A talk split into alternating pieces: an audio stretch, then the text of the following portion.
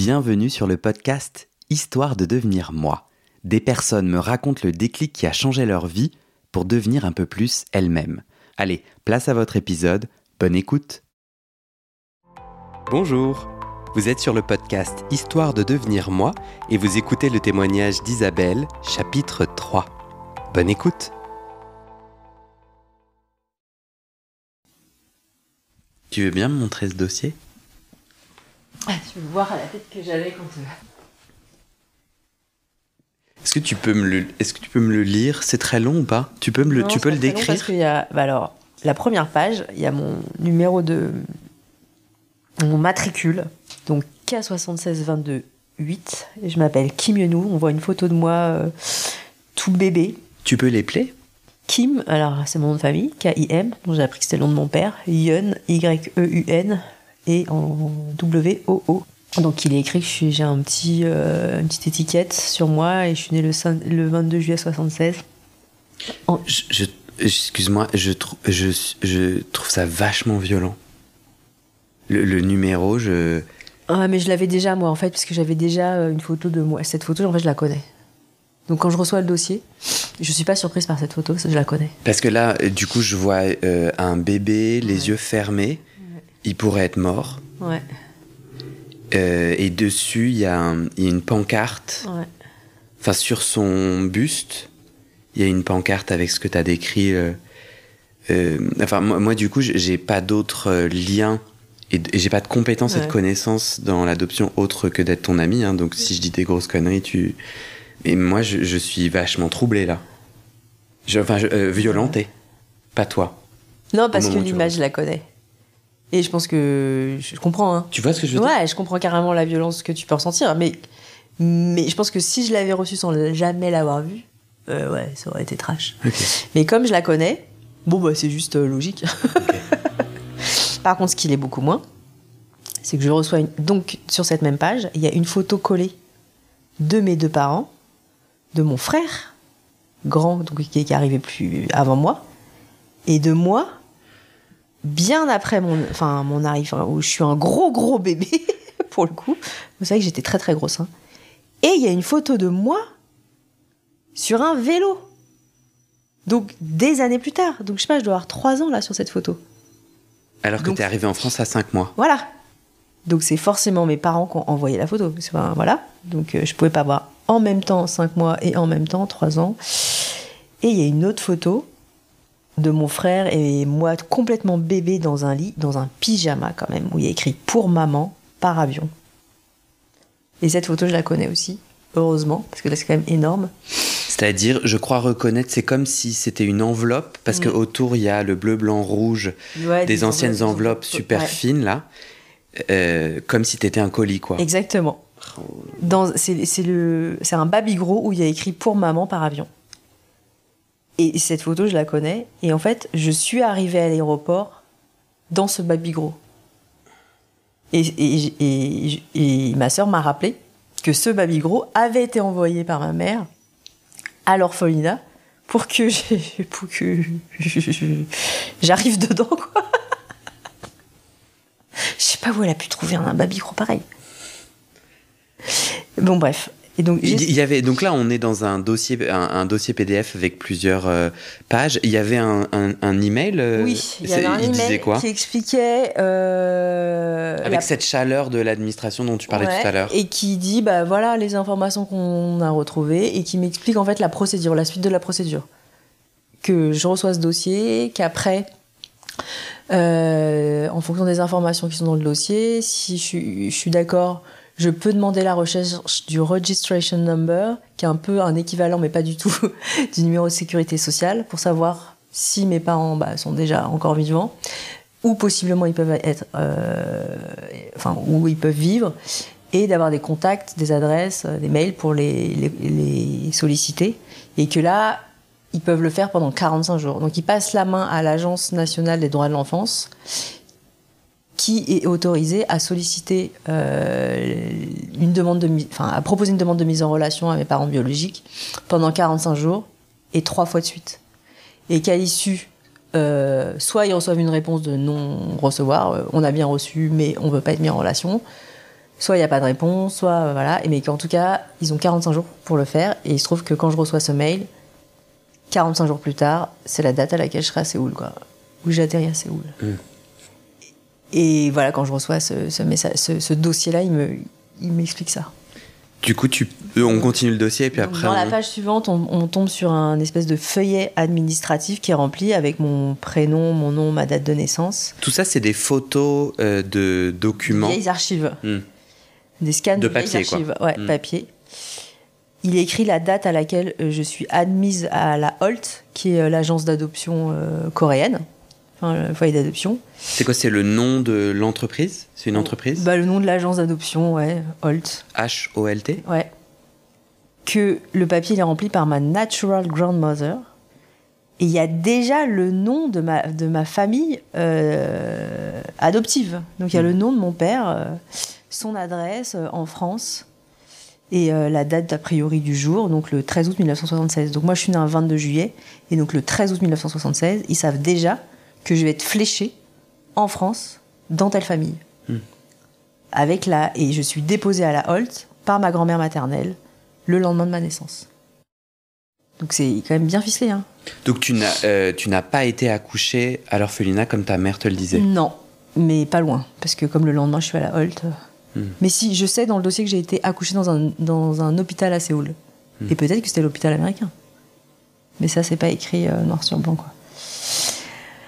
Après, j'ai un papier d'état, ce qui s'appelle extrait du registre d'état civil, euh, signé au nom de la personne en charge de la Holt, euh, qui explique que euh, bah, le document précédent est, valide, après ce que je comprends.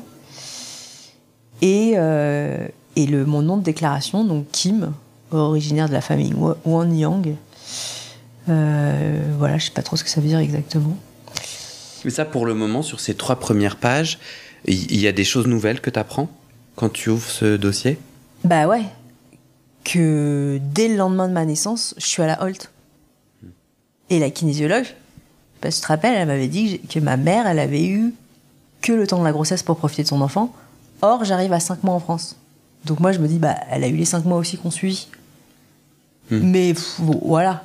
Et en fait, là, il est écrit dans ce dossier que, effectivement, elle a eu que les 5 mois, euh, que, pardon, les 9 mois de la, de la grossesse.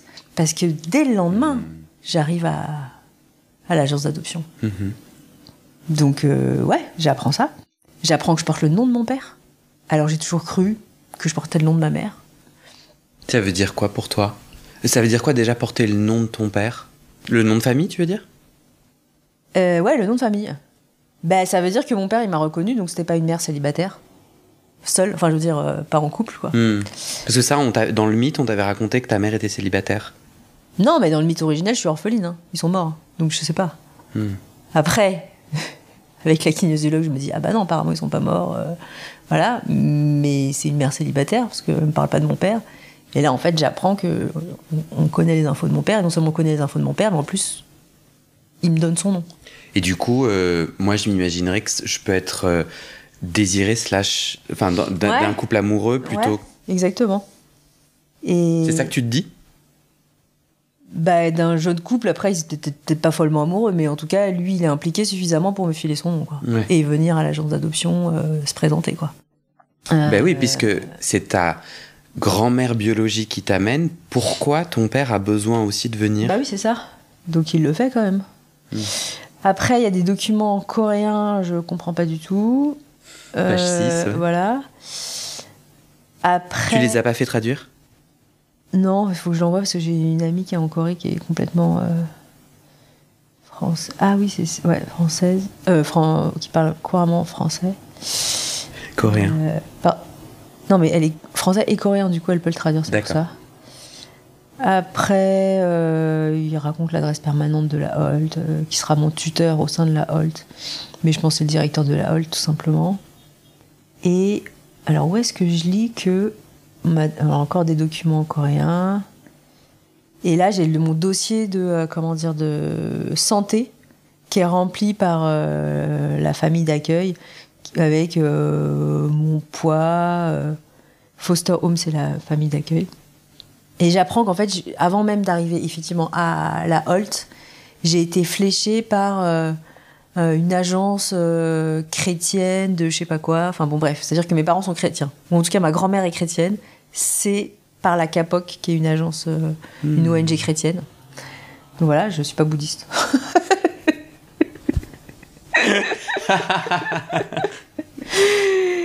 Et voilà, c'est un dossier.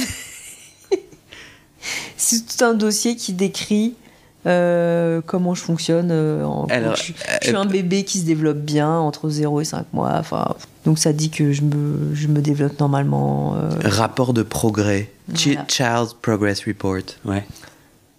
voilà, mais qui Physical defects, none. Non, non, mais Ça, après- c'était important pour toi de voir ton historique euh, Non. médical? Non. Non, mais en plus, il y a plein de choses où ils peuvent pas remplir parce que comme je suis beaucoup trop jeune, bah, tu vois, sur euh, la capacité à s'exprimer, à se mouvoir et tout ça, donc ça, ça peut pas marcher. Et après, euh, relationship with children, donc ça, ils peuvent pas le dire parce que je suis trop jeune, bien sûr. Donc après, il y a écrit plein de trucs en coréen et il y a la photo de ma foster mother's name. Donc elle s'appelle Mrs. Kim Young-soon. Page 16. Putain, Elle est impressionnante page- cette ouais. photo.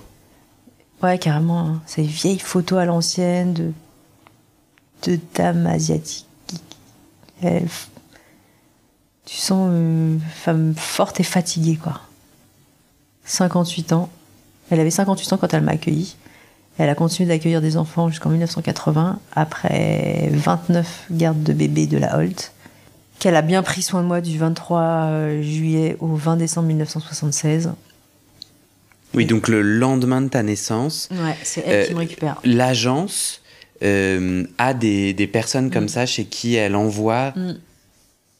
Ouais, elle a des familles d'accueil relais dans l'attente de l'adoption. En fait, ils récupèrent les enfants, euh, bah voilà, dès que les parents les mettent à l'adoption. Ce que j'ai appris entre temps, que 80% en fait des enfants qui sont qui ont été euh, livrés à l'adoption, c'est pas en Corée, de Corée, c'est pas du tout des enfants d'orphelins. C'est des situations comme ça de mères célibataires, de pression sociale, de, ou de comme ma soeur en fait, de parents qui sont séparés, euh, la mère qui a disparu, le père qui voulait pas s'en occuper ou qui pouvait pas. C'est pas du tout des orphelins. Ultra majoritairement. Et c'est le pays au monde qui a envoyé le plus d'enfants à l'adoption. À cause d'une mentalité, à cause d'une culture, à cause d'une pression sociale. quoi. Il- Et, et ou économique sans doute, mais renforcé par le poids économique.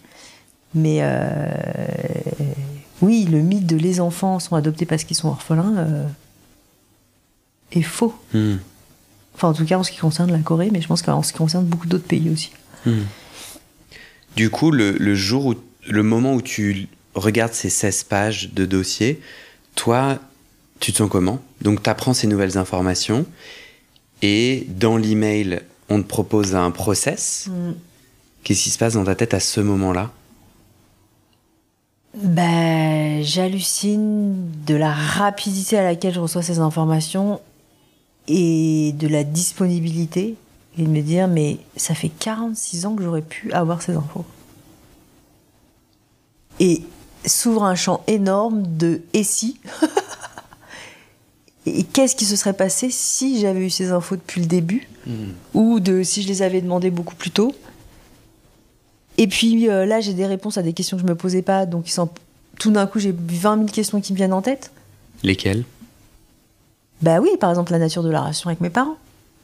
Enfin, euh, oui, ils étaient amoureux, ils étaient pas amoureux. euh, Qu'est-ce qu'ils faisaient à ce moment-là Euh, Comment ma mère a vécu cette pression Il est dit, alors, c'est pas exactement. Alors attends, c'est dans quelle page du dossier Ou alors c'était dans le mail qu'il m'a, donné Oui, ah ouais, je pense que c'était peut-être une des traductions du, du mail qui accompagnait, où ils expliquent très précisément euh, les conditions de mon abandon. Alors attends. Ah, C'est impressionnant. Est-ce que tu veux bien lire euh, ton premier email? Donc, tout commence euh, Le le 21 21 août. Et, ton email est très court. Ouais. Je mets mon titre, c'est Adoption in France, Research about my Korean family. Bonjour, hello. Je commence euh, mes recherches euh, sur mes origines coréennes. J'ai été adoptée par une famille française via l'ONG Terre des Hommes.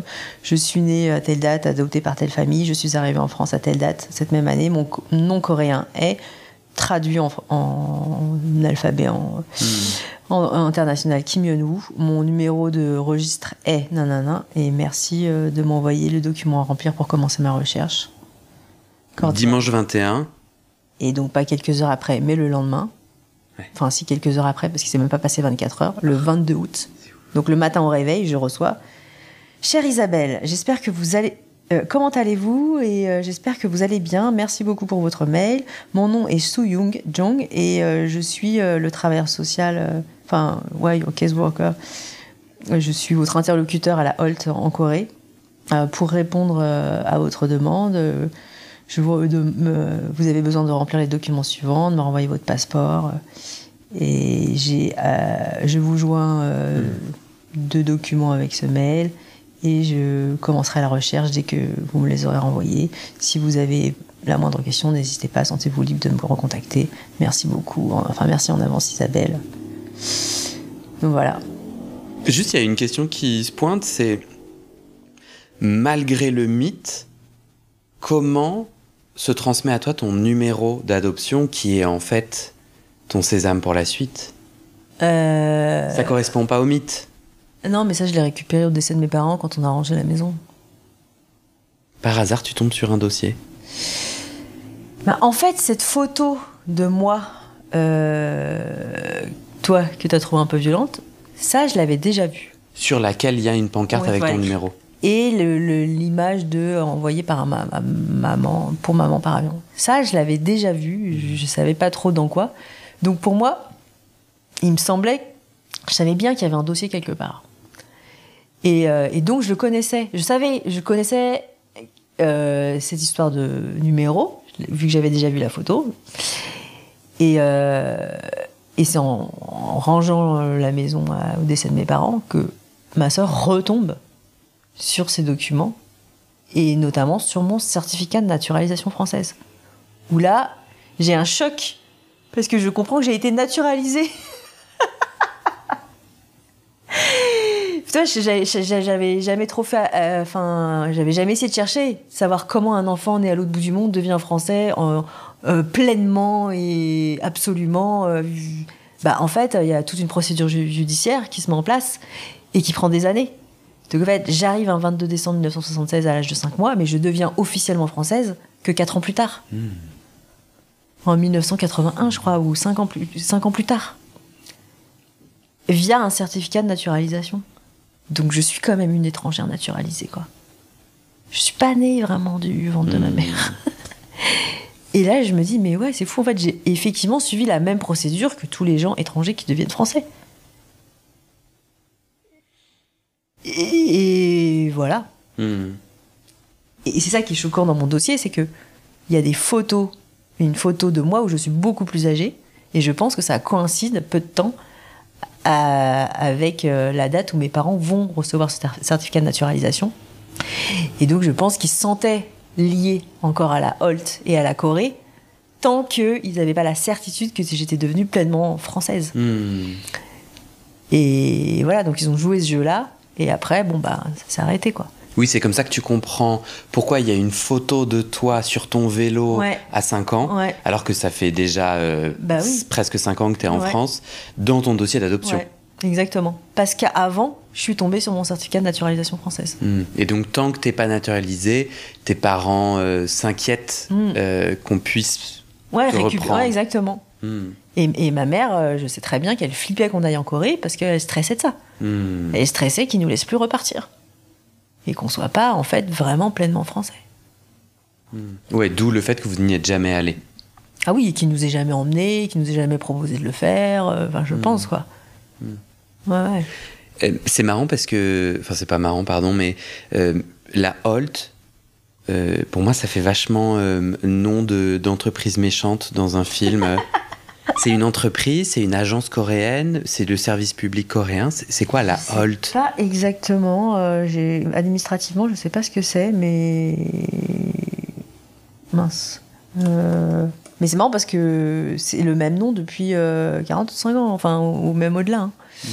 Donc je ne sais pas ce que ça veut dire juridiquement. Et donc je reçois le mail avec mon dossier le 30 août. Tu, tu renvoies les, différents, les différents documents et... Le 30 août, ils me répondent en disant, bon bah voilà, ah, j'ai reçu tous vos documents. Merci Huit jours plus tard. voilà voici votre dossier d'adoption en copie. Et là, il m'explique, je pense que c'est une partie de traduction. Euh, vous avez été référé et admis à la Holt via une autre agence, la Christian Adoption euh, Program of Korea, donc le programme d'adoption chrétien de Corée, hmm. qui a été fondé par euh, des, des chrétiens américains réformés. Donc, c'est là où tu comprends que tu, ta famille biologique devrait être chrétienne. Voilà, exactement. Au minimum, ta grand-mère. Voilà, exactement. Au minimum, ma grand-mère, en sachant qu'il y a la moitié de la population coréenne est évangélique. Hein. Enfin, c'est pas du tout exceptionnel. Euh, que je suis, il, me met, vous êtes né le 22 juillet 1976 à 15h05 à l'hôpital, un hôpital euh, à Séoul et admis au programme d'adoption de la Holt le, le lendemain. Euh, votre mère biologique ne pouvait pas vous garder en tant que jeune femme non mariée. Finalement, c'est votre grand-mère maternelle qui décide de votre adoption qui décide que votre adoption sera le mieux, euh, la meilleure option pour euh, euh, votre futur. Donc votre nom coréen est nanana, c'est celui de votre père biologique. Le nom de votre mère c'est Choi. Et là, il me dit, I'm afraid to say that there is no... Et puis, il n'y a pas plus d'autres informations sur mon background. Quoi, sur, et là, il me dit qu'une fois que j'ai été admis à la haute, j'ai été mise dans une famille d'accueil, que voilà, on aura les infos dans le dossier. Et après, il m'explique la suite de la procédure. Quoi. Comment tu te sens là? Euh, Est-ce que tu veux qu'on fasse une pause? Pour faire pipi? On n'a pas déjà explosé le timing du de la durée de ton podcast, Guillaume? Il n'y a pas de timing. Bah, on peut faire pipi alors.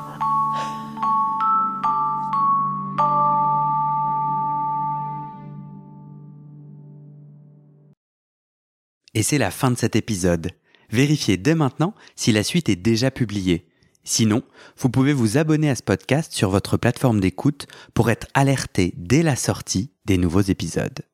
Et si vous aimez les témoignages intimes comme celui que vous venez d'écouter, j'ai deux autres podcasts qui pourraient bien vous plaire. Je vous les présente. Ma dernière séance de psychanalyse. Ça, c'est un podcast dans lequel des gens me racontent leur dernière séance sur le divan et comment la psychanalyse les a aidés ou pas.